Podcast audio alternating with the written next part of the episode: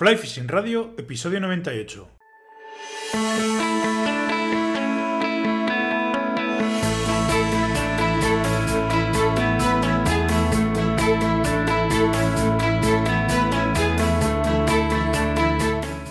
Bienvenidos a un nuevo episodio de Fly Fishing Radio, el primer podcast de pesca con mosca en español. Soy Miquel Coronado y durante la próxima media hora vamos a hablar de pesca con mosca. Podéis echarle un vistazo si queréis a la tienda online de waterpeople.com. Todos los artículos que están a la venta eh, son artículos que habitualmente uso o que he probado y tengo confianza en ellos. Quiero con esta pequeña tienda, porque no va a ser tampoco una cosa grande, eh, ofreceros materiales pues que lógicamente están contrastados, que tengo confianza en ellos y que, y que van a desempeñarse perfectamente en circunstancias de pesca. Eh, además, eh, para que tengáis también vosotros un punto de vista propio y podáis eh, hacer comprobaciones. Lo que voy a hacer, lo que voy a empezar a hacer en breve, va a ser empezar a subir unboxings, reviews y demás de todos estos artículos al canal de YouTube de Water People, que tengo puesto en, YouTube. Estaba subiendo hasta ahora los podcasts, voy a empezar a hacer vídeos, procuraré que sean semanales, van a ser vídeos, mejor dicho, semanales, en los que hablaré pues un poco de todo, ¿no? de reviews de materiales, reflexiones mías, eh, montaje, lanzado, va a haber un montón de cosas en ese canal y os animo que, a que os suscribáis para que no os perdáis absolutamente nada de lo que allí voy a ir subiendo también y así estáis un poco al día tanto en el podcast como en el canal de YouTube.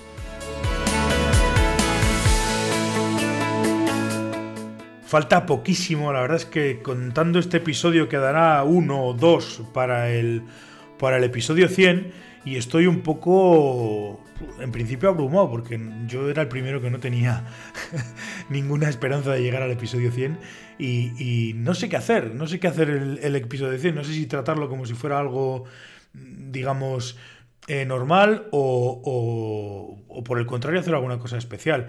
Eh, si queréis que hagamos alguna cosa chula o queréis hacer alguna cosa especial, tenéis alguna idea, os apetece que hagamos algo así un poco diferente, pues no sé, una mesa redonda, un directo de YouTube o yo que sé, lo que os apetezca, eh, podéis comentármelo y lo, probamos, lo preparamos y hacemos un especial 100, o puede ser 100, puede ser 101, puede ser 102, lo que el tiempo que, que nos pueda dar para hacer una cosa bonita y que, y que sea interesante para todos. Así que espero vuestras vuestras sugerencias y, a, ver qué, a ver qué tal sale el episodio 100. La verdad es que ya digo que estoy un poco abrumado con, con haber llegado hasta aquí. Lo que pasa es que, bueno, una vez que has llegado, pues ya ahora todo es mucho más fácil, ¿no? Entonces, seguir es, es, más, es más fácil y más, y más interesante. Así que nada, lo dicho, si tenéis alguna idea, queréis que, no sé, hagamos alguna cosa especial o que, o sea, no, sé, no sé, algo que se os ocurra. Yo tengo alguna idea, pero bueno, ya veremos a ver si, si coincide con la que podáis tener vosotros o, me dais alguna idea nueva. Así que, por favor, si os apetece, pues, pues estaré atentísimo a todas vuestras, a todas vuestras sugerencias.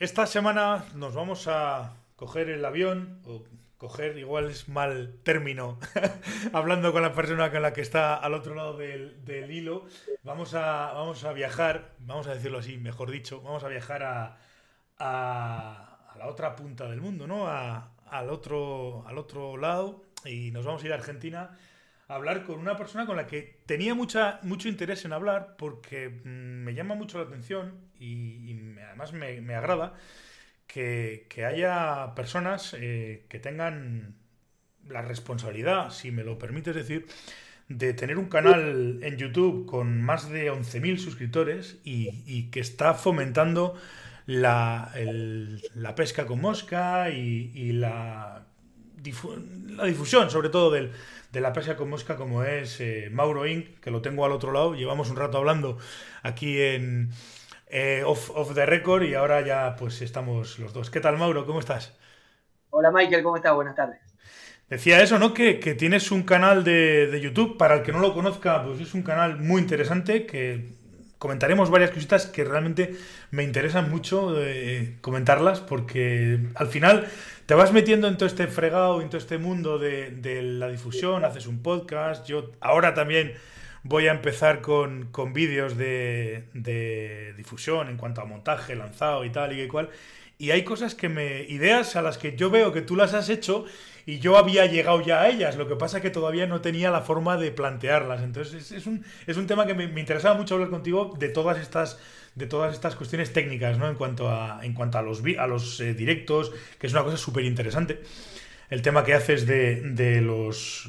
quedar un día con la audiencia del canal y, y hacer directos y contestar preguntas y charlar, digamos, de alguna manera con, con gente con la que que tiene preguntas, que hacéis conversaciones eh, sobre, sobre pesca, ¿no? Sí, sí, sí, sí. Bueno, lo de los vivos se dio en realidad a medida que fue creciendo el canal, porque la vamos a vamos al origen del canal, vamos al principio de, cómo surge el canal. Eh, originalmente, bueno, yo como te comentaba hace un ratito, yo pesco desde que tengo seis años y con mosca estoy pescando desde el año 2008. Eh, una vez que descubrí la pesca con mosca, no, no, no pesqué de otra manera y si Dios quiere y me, y me acompaña eh, pienso terminar pescando con mosca eh, mi vida, porque la verdad que es, el tipo de pesca que yo elijo. Para mí no, no, he encontrado ninguna, ningún otro tipo de pesca que, que, me llene más que la pesca con mosca. Y no solamente por el hecho de la actividad en sí, sino por todo lo que ello conlleva, ¿no? O sea, el, tema de, de, la importancia del recurso de, tu compañero de pesca, que son los peces, el tema del cuidado del medio ambiente, el cuidado de, de, otras especies que a veces uno ni siquiera eh, las pesca de, como pesca deportiva. O sea, hay, hay, toda una cultura detrás de lo que es la pesca con mosca que es más que interesante y fue lo que en realidad me fue atrapando junto con, el, la hmm. modalidad. Eh, cuando a medida que fui avanzando en la pesca con mosca se me ocurrió eh, plantearme alguna vez de que fue muy difícil para mí cuando empecé a pescar porque había la mayoría de los términos, los, términos venían en inglés, o sea, estaban en inglés y no todo el mundo habla inglés. Entonces era muy complicado entender y hasta a veces los términos en inglés traducidos no eran del todo claros para lo que nosotros teníamos que hacer. Entonces eh, se me ocurrió eh, empezar a, vamos a llamarlo, argentinizar la pesca con mosca. Eh, digo argentinizar porque muchos de los videos de mi canal, que ya hay más de 150 videos, están, en un, están explicados en una forma muy, muy muy amena, muy, muy, muy, muy, muy clara, en definitiva, con ejemplos, con, formas que en las cuales cualquier pescador, eh, sin necesidad de saber eh, inglés, eh, puede, puede interpretar lo que estamos diciendo, lo que queremos explicar.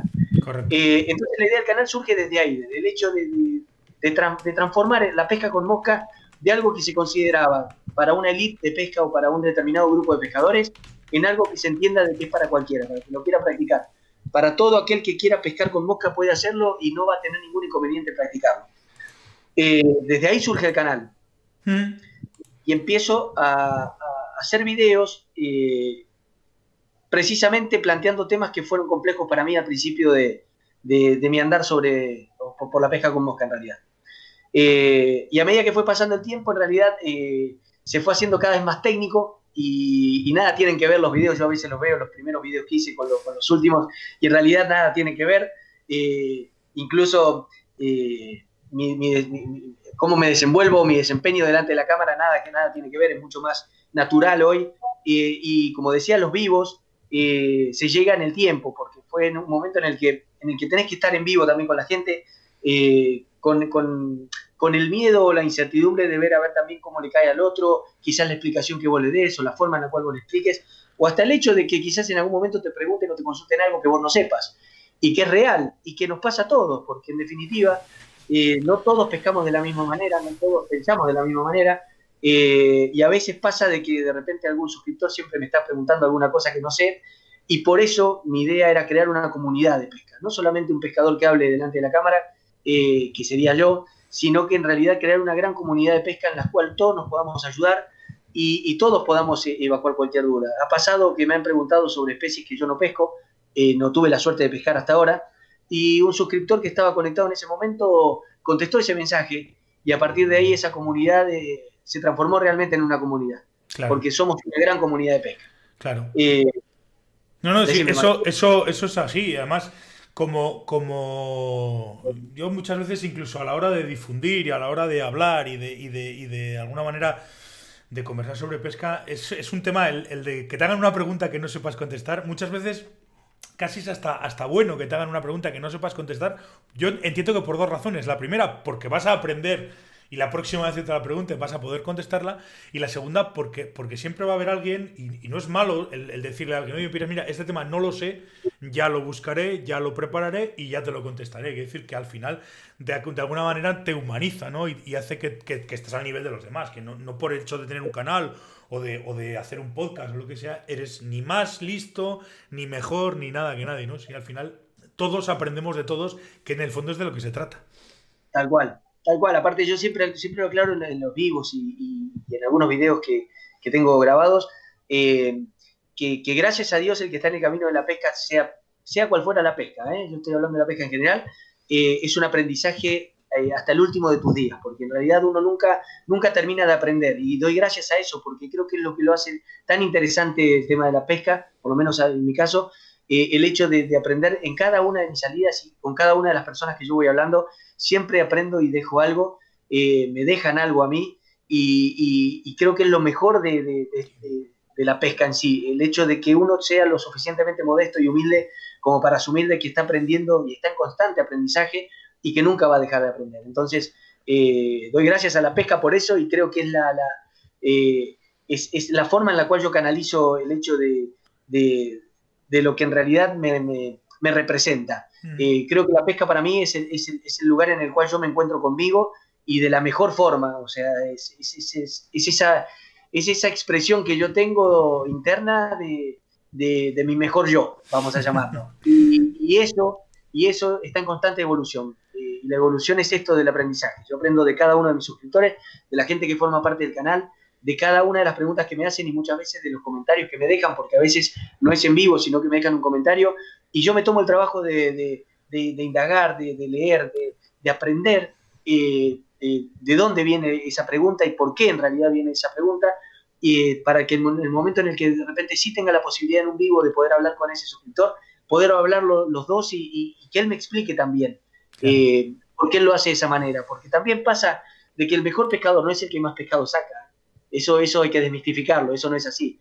El mejor pescador es aquel que te puede llegar a dejar, en mi caso, por lo menos así pienso yo, el mejor pescador es aquel que te puede dejar una enseñanza para el día de mañana que a vos te permita ser un mejor pescador.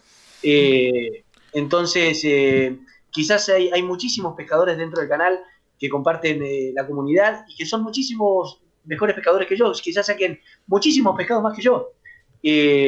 pero creo que a la larga lo que mejor me, va es que siempre dejan esto de que yo sigo aprendiendo con ellos y, creo que eso los hace mejores pescadores a ellos. Sí, sí, ahí estoy totalmente de acuerdo contigo. Es un, es un tema de, auto... De alguna manera te, autoalimentas o te retroalimentas tú de los suscriptores, los suscriptores de ti y todos juntos de alguna manera vas, vas creciendo y vas avanzando. ¿no? En, mi caso no tengo el número de suscriptores que tienes tú, la verdad es que son bastantes menos, pero bueno, hacemos estamos aquí haciendo comunidad también y, pasa lo mismo, ¿no? Cosas que te pregunta la gente que tú dices, coño, pues mira, esto no termino de saberlo. Entiendo que puede ir por aquí o puede ir por allí, pero no te preocupes que lo voy a investigar y cuando pueda yo te lo digo, hablamos y lo vemos, incluso podemos llegar al punto de que el próximo día que salgamos a pescar juntos lo, comentemos, lo practiquemos o lo, lo probemos, ¿no? Efectivamente. Eso es, eso es una de las mejores cosas que tiene esto. Y hay otra, hay otra cosa, para mí hoy por hoy fundamental y es que el, hecho de que tú estás en tu casa y yo estoy en la mía y estamos a un montón de kilómetros el uno del otro y estamos hablando de pesca con la facilidad con la que Internet hoy nos permite hablar de esto, comparar, eh, compartir eh, conocimientos, comparar técnicas, eh, montajes. Es, es, una cosa de locos esto. Es increíble, es increíble creo que es, lo mejor que nos pudo haber pasado incluso a los pescadores, si bien hay muchos de que, de que, que tienen en su cabeza la, la creencia de que la pesca solamente se aprende al lado del río, sí es el lugar donde más vas a aprender, pero no es el único lugar en el cual vas a aprender. Eh, hoy con esto de, la informática y de la cantidad de avances que ha habido, la verdad que, es espectacular. Y yo quería hablar ahora, vos que decías de la cantidad de suscriptores, no nos olvidemos de que el canal hace dos años no tenía ningún suscriptor. O sea, el canal tiene dos años y algo, eh, y yo arranqué con cero suscriptores. porque si bien el canal yo, yo lo, subo un video en el año 2012, que fue el primer video que yo subo a YouTube, eh, fue el único video que estuvo tirado ahí, pobrecito, eh, hasta el año 2000, eh, hasta el año 2000, te voy a dar la fecha justa, mira. el primer video yo lo puse en, el año, en, febrero, en enero del año 2017 creo fue, 17, 18, 18, no, 17. Bueno, por ahí, no, 18, dos años, 17, no 18, dos años y algo. La, menos de dos años, estoy hablando de, enero, todavía no llegamos a enero, no, casi tres años, casi tres años, no dos años, casi tres años tiene el canal en este momento. En el 2016, 17, 18, 19, 2017 fue el canal, así que no tiene tres años todavía. Sí. Eh, esa es la fecha justa. Eh, ahí estaba, estuvo tiradito ese video que nadie lo veía, te podrás imaginar, porque no tenía visualizaciones. Eh, y en realidad a partir de esa fecha yo empecé a, dedicarme a, ver de, volcar videos para aquellos que quieran ir conociendo un poco más de la pesca con boca, que tengan la facilidad y la posibilidad de hacerlo. Y hoy el canal cuenta ya con más, como dijiste, más de 11.000 suscriptores. Y la gran ventaja que tiene es que tiene suscriptores de todos lados el canal, porque no solamente de Argentina y Chile, que si bien son la, mayor cantidad de suscriptores que yo tengo, pero hay suscriptores de España, de México, de Colombia, de Uruguay, de Perú, de Estados Unidos, de Canadá, o sea, gente que, en mi vida pensé que yo pudiera llegar a tener algún tipo de contacto con esa gente que vive en esos países, y hoy a través de, de las redes sociales y de, lo que es YouTube, eh, tenemos llegada a eso. Así que en realidad, gracias a Dios, los pescadores nos podemos encontrar sin necesidad de estar en el mismo lugar, como nos está pasando hoy a mí en este momento, Michael. Eh, y eso nos acerca más a la pesca también, porque vuelvo a lo mismo, estamos hablando de pesca sin estar al lado del río. Exactamente. Sí, sí, eso, eso lo tengo yo, vamos, hace mucho tiempo que lo tengo muy claro. Y, de hecho, pues, pues en el fondo, yo siempre lo he dicho, por ejemplo, y ahora mismo los oyentes del, del, podcast ya saben, porque ya lo he contado en el podcast, ¿no? Que, que esto realmente nació esto del podcast que va, va para, para 100 episodios. O sea, me quedan dos para llegar a los 100. Eh, nació pues, pues básicamente porque un cliente, yo me dedico también al tema del marketing online, el tema del desarrollo web y demás, y un cliente me preguntó, ¿no? Me dijo que le había dicho un, conocido suyo que, existía un tema de radio online, por decirlo de alguna manera, y era el tema de los podcasts. Y dije, pues voy a investigar a ver. Y efectivamente vi, cómo funcionaba y dije, bueno, pues esto se puede probar, vamos a probar. En aquellas, hace, cuando yo empecé también, en 2017, en septiembre de 2017, si mal no recuerdo, pues conocía los canales de podcast, pues el que tiene April Bokeh en Estados Unidos en inglés, el que tiene Orbis y no sé si hay algún otro más. Y algún otro más creo que hay sobre, pues, alguno de estos estadounidenses de, bastante nivel y tal. Y yo dije, ¿qué coño? Me voy a meter aquí en castellano. De hecho, suelo decir que soy el primer podcast de pesca con música en español. Y creo que, creo que no miento además cuando lo digo. Y estoy encantado, la verdad es que estoy conociendo muchísima gente, me permito, gracias al canal o gracias a, los, a las entrevistas, pues puedo hablar con gente como tú, puedo hablar con, con campeones del mundo, puedo hablar, es, una cosa increíble y, la gente te reconoce, por, vas a pescar a los sitios y es, es, es una gozada, ¿no? Y además, en base a eso, sientes incluso en un momento determinado cierta cierta responsabilidad, porque claro, hay gente que te conoce, hay gente que sabe quién eres y, claro, vas por los sitios y de alguna manera tienes la responsabilidad de, poder, como tú te dedicas a hablar con gente y te dedicas a, difundir la pesca, pues, pues de alguna manera pues hay según qué cosas que las tienes que tener... Según qué cosas vayas a decir son un poco complejas. No sé si te pasa a ti parecido o, o similar, ¿no? Con, con el tema, ¿no? Que, tienes una responsabilidad en cuanto al, tema de la, de la difusión de la pesca y la difusión de, pues el caso, por ejemplo, de, la pesca sin muerte, la devolución de los peces, ese tipo de cosas que, que de alguna manera ¿no? nos sentimos un poco responsables de que la gente, de poder difundir a la gente las, las, prácticas correctas, ¿no? Por decirlo de alguna manera. Tal cual, tal cual. Bueno, yo soy una persona que, que incentiva y que trata de, transmitir permanentemente el tema del, cuidado de recursos, del cuidado de, nuestros compañeros de pesca, eh, porque en realidad yo eh, partí de la pesca tradicional, de la pesca en realidad en la que uno no tiene conocimiento sobre estas cosas, y al día de hoy eh, he cambiado radicalmente eso, en la modalidad de pesca que practico y en, mi forma de, pescar en realidad, porque hoy trato de devolver todo lo que puedo en realidad, o sea, si puedo devolver todo, devuelvo todo, excepto que tenga ganas de comer algún pez en ese momento y esté permitido obviamente por los permisos de pesca, pero, pero solamente en ese caso sería en el que yo podría llegar a matar a alguno de los peces que pesco. Pero nos ha pasado que hemos pescado muchísimo y, mis amigos de pesca y muchos que están incursionando en la pesca con mosca porque en realidad los estoy tirando yo la pesca con mosca, no porque me guste, eh, y me, veían pescar a mí y de repente me veían devolver todo lo que yo pescaba y se querían morir. O sea, textualmente se querían morir porque me decían, no puede ser de que vos estés pescando lo que estás pescando y que estés devolviendo todo lo que estás pescando. Eh, y a partir de ahí surge esto de, empezar a darles conciencia y, e intentar en realidad que tomen conciencia de que la única manera que ellos van a pescar el día de mañana en ese lugar va a ser de esta forma, devolviendo lo que pescan hoy, mañana va a haber pescado. Si, si no devuelven, lamentablemente, mañana no va a haber ni para ellos ni para mí. Entonces, partiendo de ahí, surge el tema de, un estudio y yo soy más de, meterme en cuanto en cuantas cosas puedo de, relacionada con la pesca para poder aprender. Eh, y ahí descubrí en la Expo Fly Fishing que se hizo en el año 2008 eh, algunos disertantes de, altísimo nivel que hablaron sobre la devolución y sobre la importancia de, cuidar el recurso. Y a partir de ahí surge un video que está en el canal, eh, que para mí es uno de los mejores videos que yo he hecho eh, dentro del canal, porque precisamente creo que toca, toca este tema en, profundidad, y habla de que uno a veces piensa de que, está haciendo correctas devoluciones o que está devolviendo bien, y no se da cuenta de que ese pez a la, hora de devolverlo al, poquito tiempo muere. En realidad no porque uno lo hizo a propósito, sino porque uno lamentablemente no sabía cómo manipularlo fuera del agua y lo, y lo manipula mal, lo lastima sin querer. Al devolverlo, obviamente el pez eh, vuelve a nadar, eh, vuelve a su hábitat y lamentablemente esto nosotros no lo vemos, pero al poquito tiempo ese pez muere. Entonces, eh, me tomé el trabajo en el video este de, poner en detalle eh, las cosas que tenemos que tener cuidado a la hora de manipular un pez.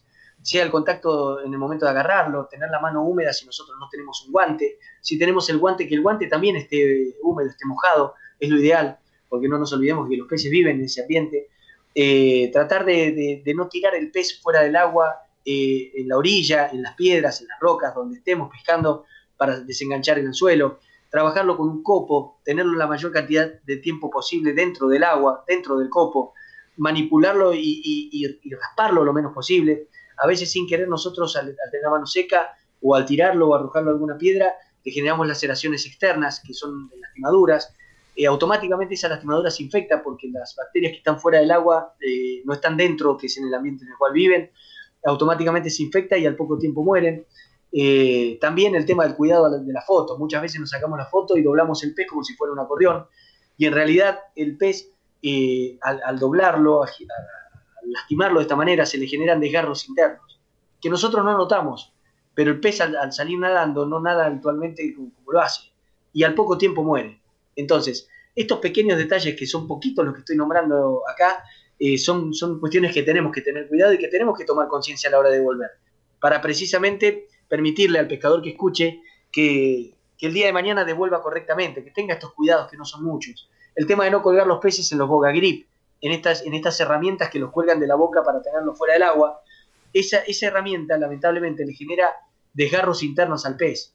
Porque recordemos una cosa, y espero que, esto sí eh, llegue a, a muchísimos pescadores. Si yo les preguntara cuánto pesa un pez en el agua, les puedo asegurar que más de un pescador no sabría decirme cuánto pesa. Y la respuesta es una, es una sola. Un pez en el agua pesa, pesa cero, cero, porque un pez en el agua no tiene peso. Entonces, nosotros al sacarlo del agua y al tenerlo fuera del agua, ese pez está soportando su peso de la forma en la cual nosotros lo tengamos, sea acostado, sea colgado, sea de cualquier manera que usted lo tenga. Entonces, ese peso que el pez está soportando, lamentablemente le está generando daño interno, porque el pez no acostumbra a soportar peso. Entonces, tengamos en cuenta esto que es un gran detalle a tener en cuenta. Vuelvo a lo mismo. Ojalá el día de mañana la gente que escuche tu post, Michael, y, le preguntemos eh, cuánto pesa un pez en el agua, nos sepa decir que cero, en realidad. Hmm.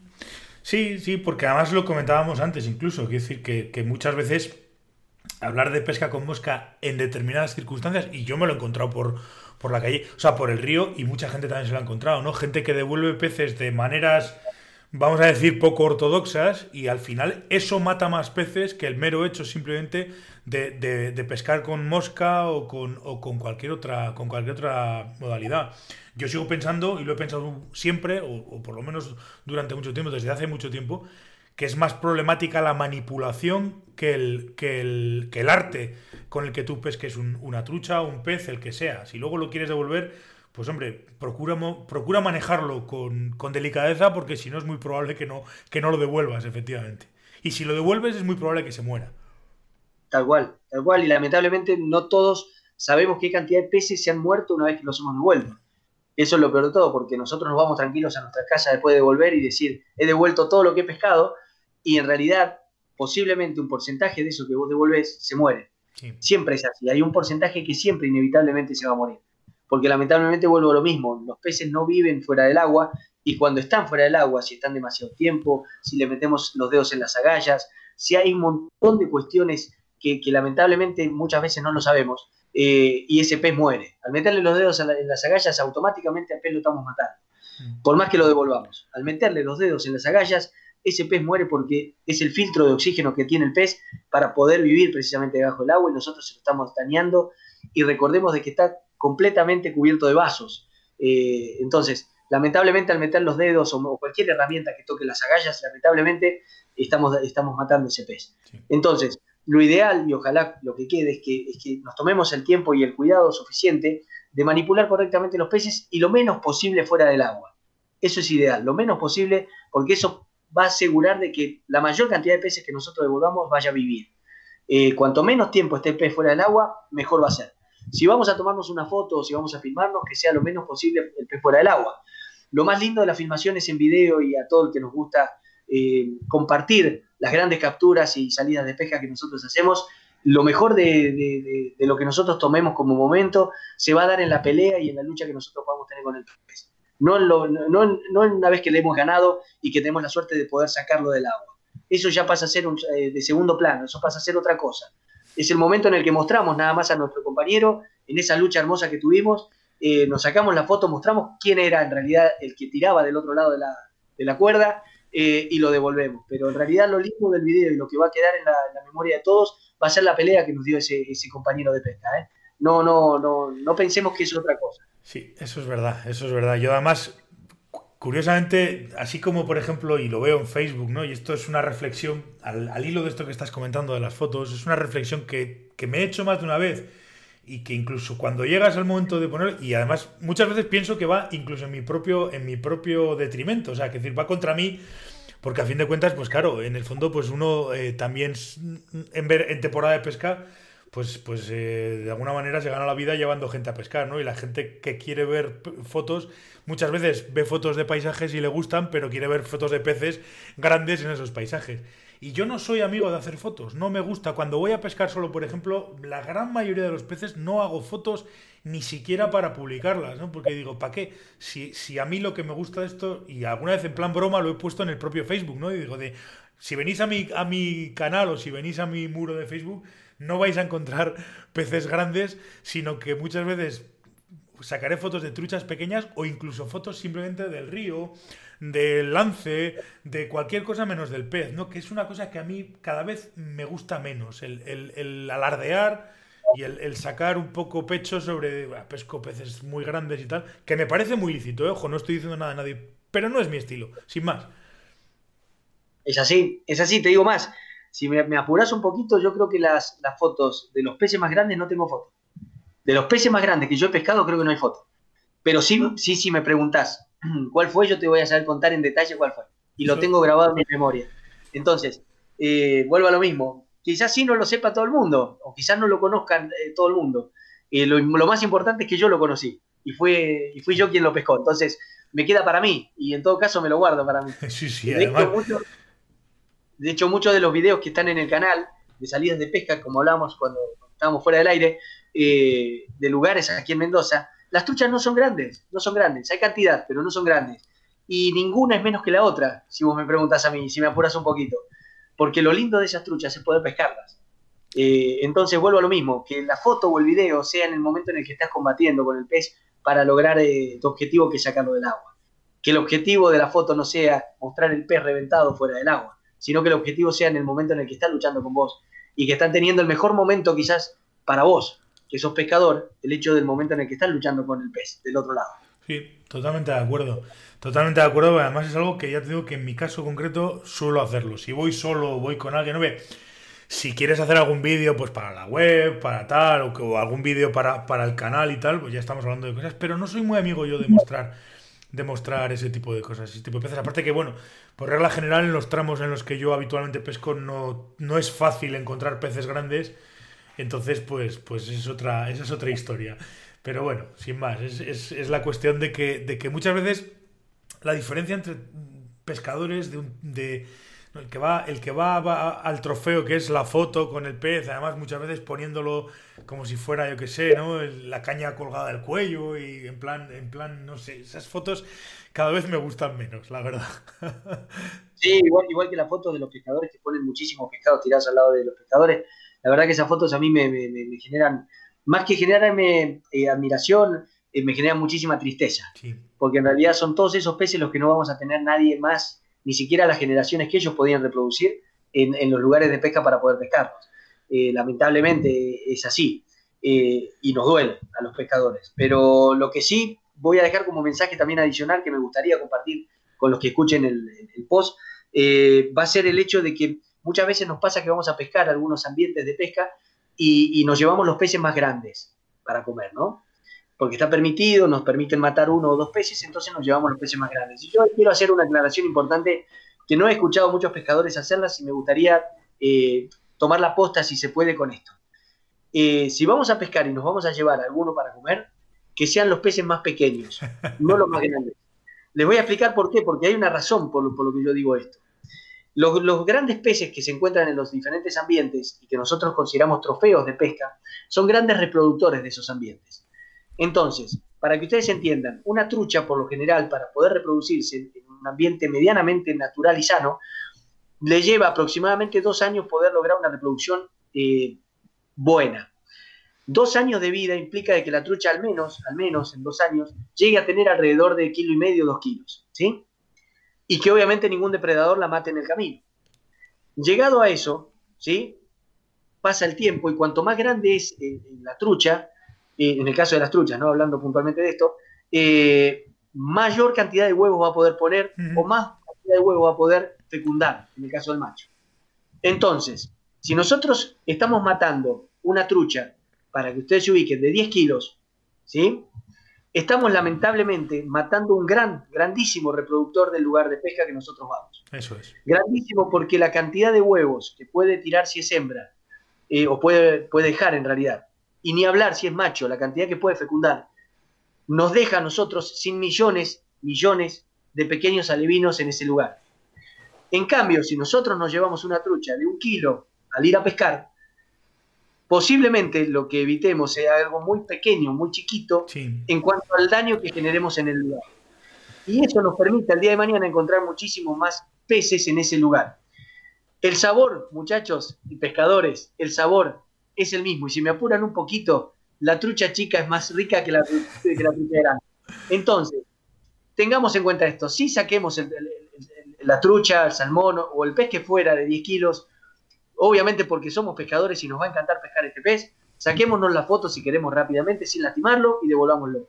Pero devolvámoslo, que eso es lo importante. Sí, eso que dices además, si no te habías encontrado alguno que pensase, yo siempre lo, eso siempre lo he planteado, siempre lo he oído y siempre, y siempre he pensado que efectivamente, eh, de hecho tenía un compañero cuando, cuando empecé en esto de la pesca que decía, él decía muchas veces que el problema de las truchas es que tienen talla mínima y cuando debería de ser al revés, tendrían que tener talla máxima.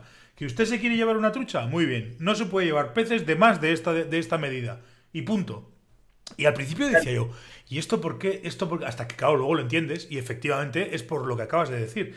Mauro, es así, o sea, que una trucha grande es muchísimo más beneficiosa para el río que una trucha pequeña. Si usted se quiere llevar, oye, es que el cupo mío son cinco truchas. Bueno, pues se va a llevar usted cinco truchas que ninguna de ellas va a superar los, vamos a poner, 25 o 30 centímetros, determinado el río, en las circunstancias que sean. Y ya está, si es que esto es así. Y, este lo decía mucho, el, compañero, el compañero de, la sociedad, de la asociación en la que estaba en tiempos, decía eso, ¿no? Que, los truchas, las truchas deberían de tener talla, talla mínima en vez de talla máxima. O sea, al revés, perdón, talla máxima en vez de talla, mínima. Talla máxima porque tiene mínima, y lamentablemente dentro de la mínima que la ponen, que por lo general son poner de centímetros, eh, lamentablemente lo que estamos dejando es lo que, lo que menos se va a reproducir.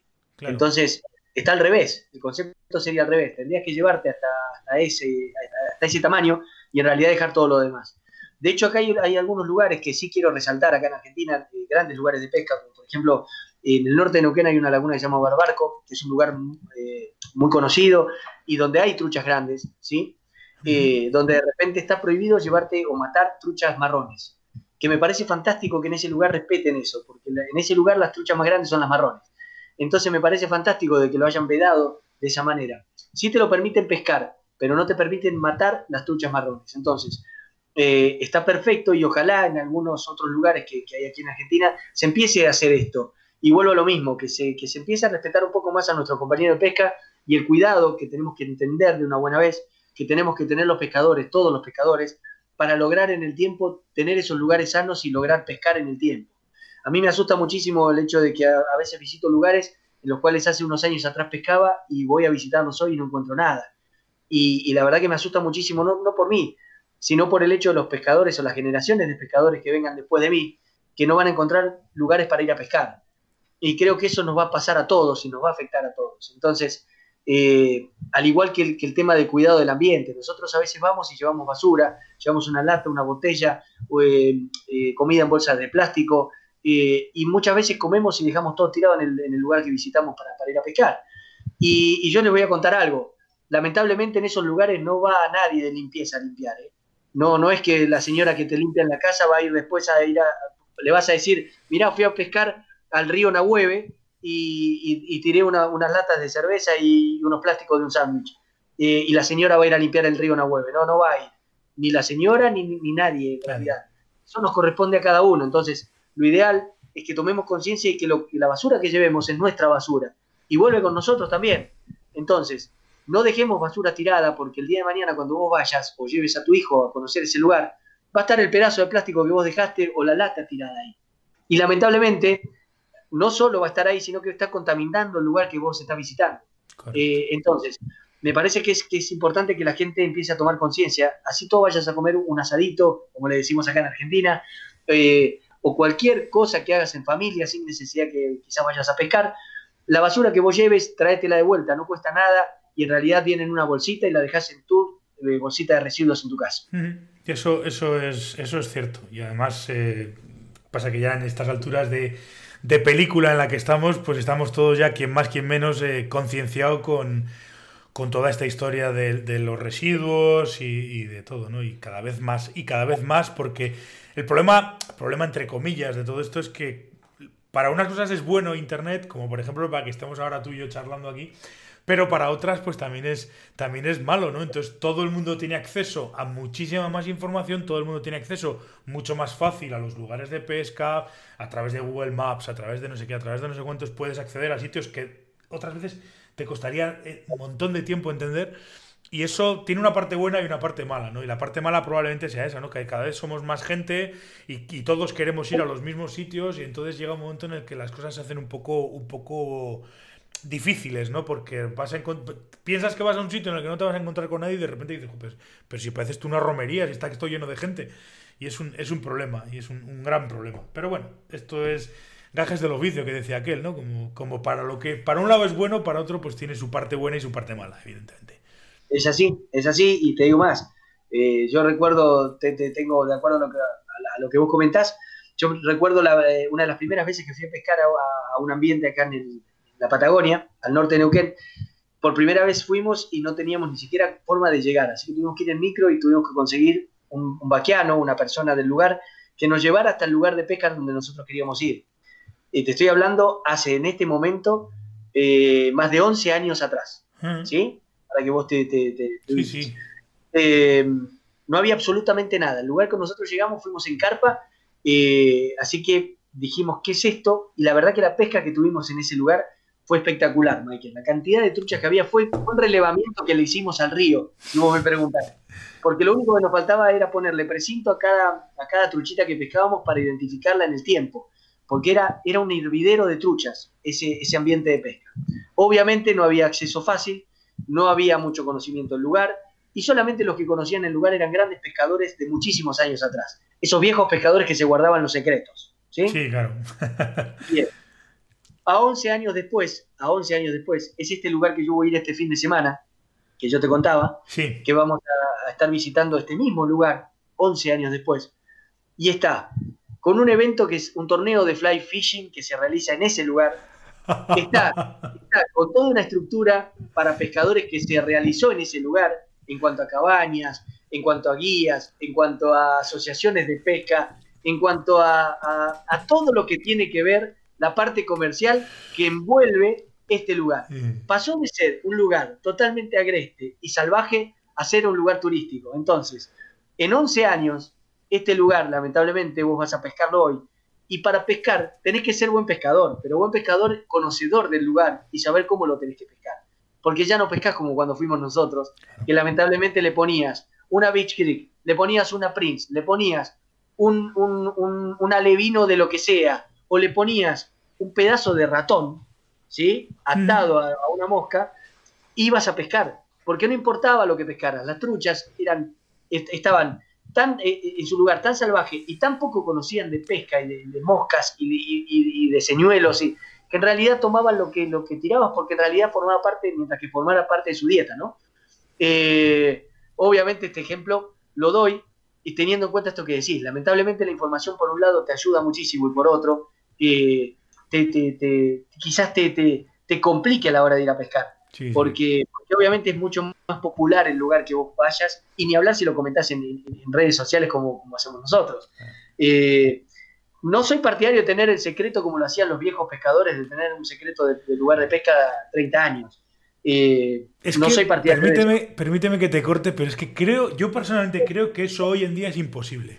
Tal y como estamos en la situación en la que estamos, eso hoy en día es imposible. Tú no puedes, no puedes, eh, porque cualquiera se va a hacer una foto, cualquiera va a ver, oye, este por qué sube para allá, por qué va hacia esto, por qué, por... siempre va a haber alguien que te vea subir, ir, venir. Y, hoy es muy complicado mantener sitios de esos en secreto. Muy complicado. Una especie una especie de espionaje te hacen directamente. es tipo de espionaje. Sí, sí, sí, lamentablemente sí, pero bueno, por eso eh, eh, aliento a, aquellos que, de repente eh, tengan la posibilidad de, todavía tener reconocimiento de algún lugar de estos. no que se lo guarden para ellos solos, pero sí que tengan cuidado y que, y que, hablen con la gente del lugar para que sea obligación de volver todo lo que pesquen y que, y que en realidad se tome conciencia de que hay posibilidades de cuidar ese lugar.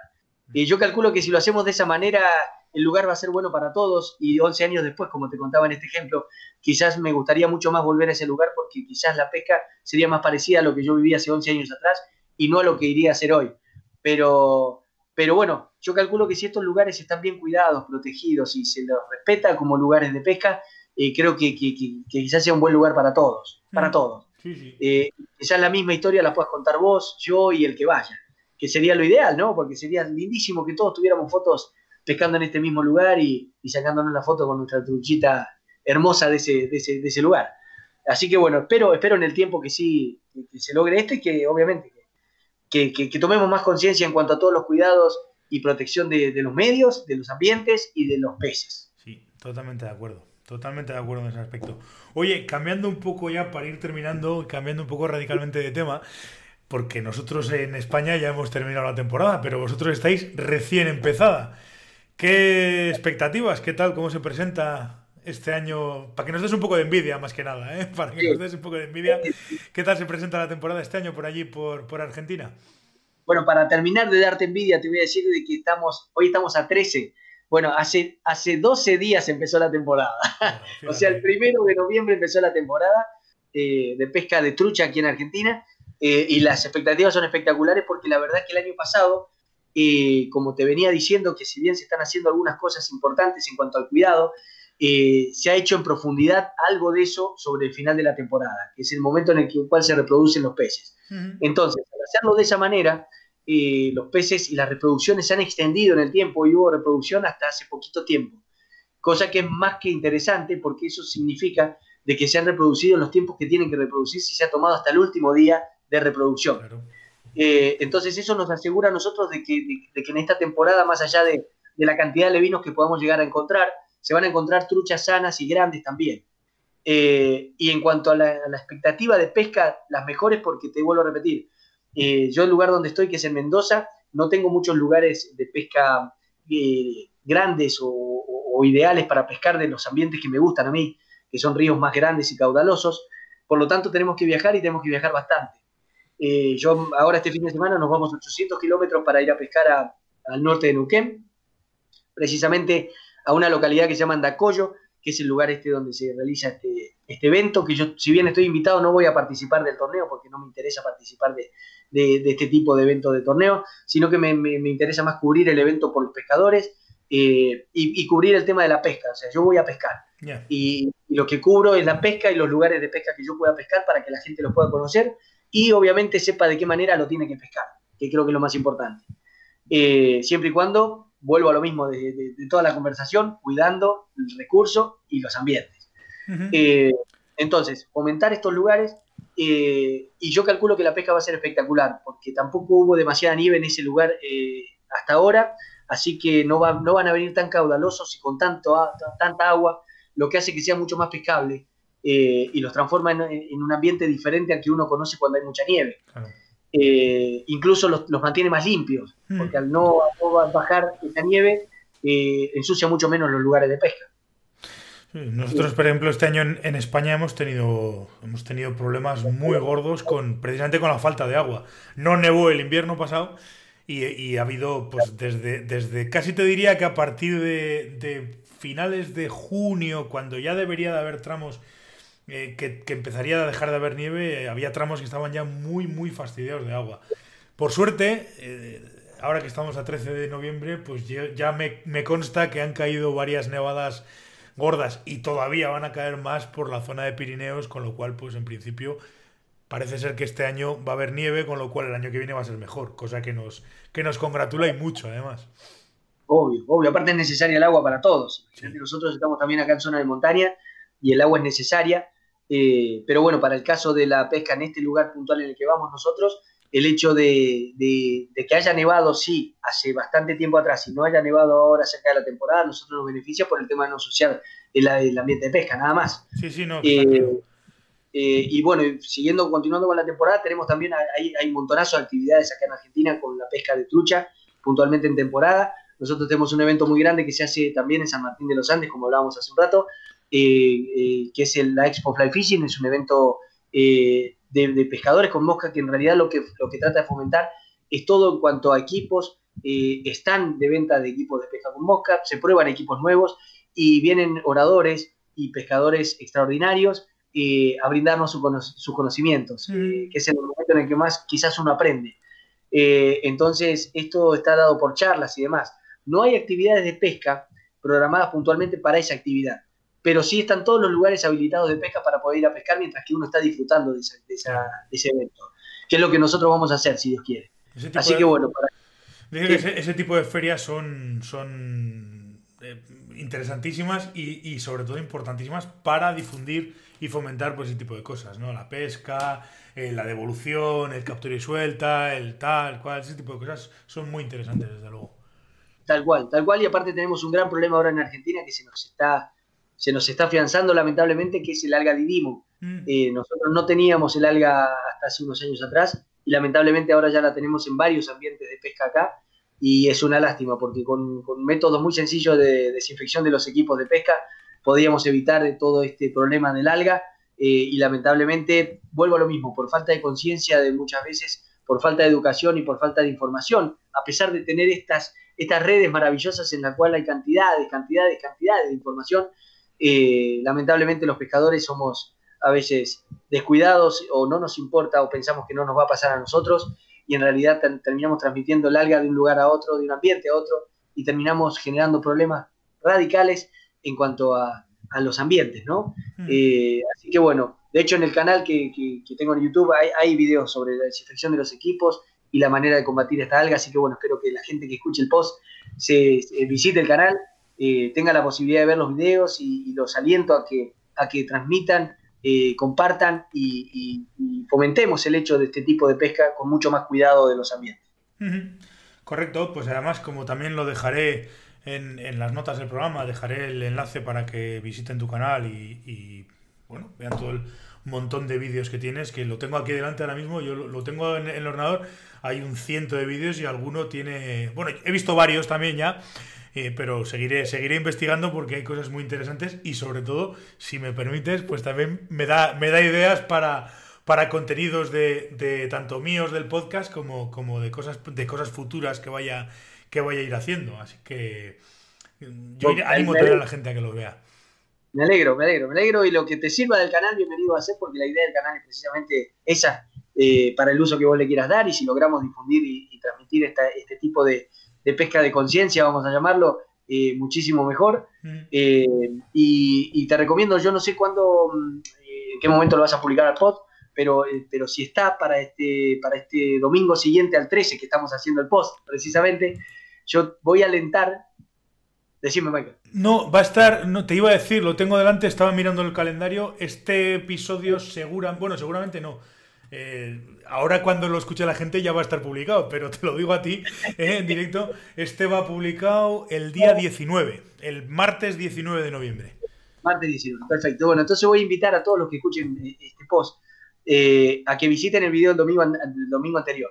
O sea, el domingo anterior al 19, al momento en el que vos lo, lo publiques, que lo visiten porque en ese video vas, vamos a encontrar todos, eh, incluso te invito, Michael, a que lo veas este domingo el video, eh, muchísima información en cuanto a las truchas, pero vista y analizada desde la trucha.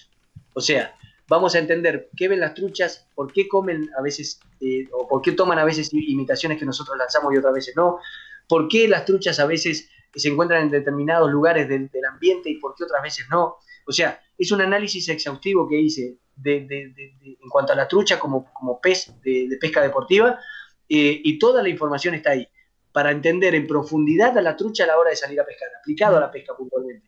Así que no tiene desperdicio este video, así que te lo recomiendo y se lo recomiendo a todos los que escuchen este post, que no se pierdan ese video.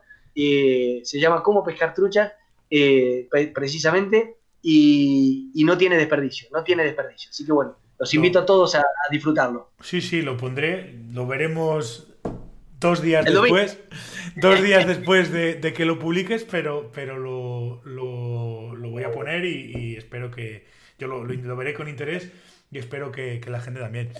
Eh, poco más que podamos hablar. Llevamos ya casi una hora grabando y casi otra antes hablando los dos. Entonces, bueno, yo creo que ya, ya te, te he exprimido lo suficiente creo además que tenemos, me, me, me hace mucha ilusión eh, haber hablado contigo y conocerte porque me da la sensación de que tenemos muchas ideas muy parecidas y, se, y nos, nos, nos, nos, vamos a, llevar bien. Incluso en un momento determinado podemos hacer cosas, podemos decir tú aquí, si, si da la casualidad de que vienes a España, pues perfectamente sabes que aquí, aquí podremos ir de pesca sin ningún problema. Yo sabiendo que estás en Mendoza pues aprovecharé también si, si da la casualidad de que puedo ir. Si escucha, esto, si escucha esto mi primo, me llama mañana mismo y me dice, tienes que ver, porque está en un plan que me tiene loco, loco me tiene, y tiene razón además, así que tendré que ir algún año por allí. Espectacular, tenés que conocer esto, tenés que venir. Tendré que ir algún año por allí y, nos conoceremos en persona y, y, pescaremos y lo que haga falta. Así que nada, pues muchas gracias, lo vamos a dejar aquí de momento porque yo creo que ya, ya hemos hablado suficiente. Ya tengo que es muy probable que haya más, más veces, con lo cual, pues, pues yo encantado de la vida de, haber hablado contigo y de, y de que, oye, pues que sea la primera de muchas. Ni hablar, ni hablar, y, de mi parte también, Michael, eh, me encantaría lo que necesites, incluso ahora que vas a, a incursionar en, en, otras cosas en cuanto a, redes sociales y demás, en lo que yo te pueda ayudar, en lo que te pueda sumar, en lo que te pueda aportar, bienvenido y, a, disposición estoy. Eh, incluso si quieres hacer algo en conjunto en algún momento, también a disposición, cero, cero inconveniente. Eh, en ese sentido, soy, soy materia dispuesta para todo lo que tenga que ver con esto. Eh, así que bienvenido va a ser. Y, bueno, quizás sorprendamos a, la gente, tanto en España como aquí en Argentina, brindándoles algún tipo de, contenido especial y que creo que va a ser beneficioso para, para todos los pescadores en realidad. Así que bueno, bienvenido va a ser. Y como te digo, materia dispuesta soy, así que contá conmigo para lo que quieras. Perfecto, pues te tomo la palabra y estaremos en contacto. Pues perfecto, muchísimas gracias por todo, saludos a todos eh, y desde ya, bueno, muchísimas gracias por haberme tenido en cuenta en tu post.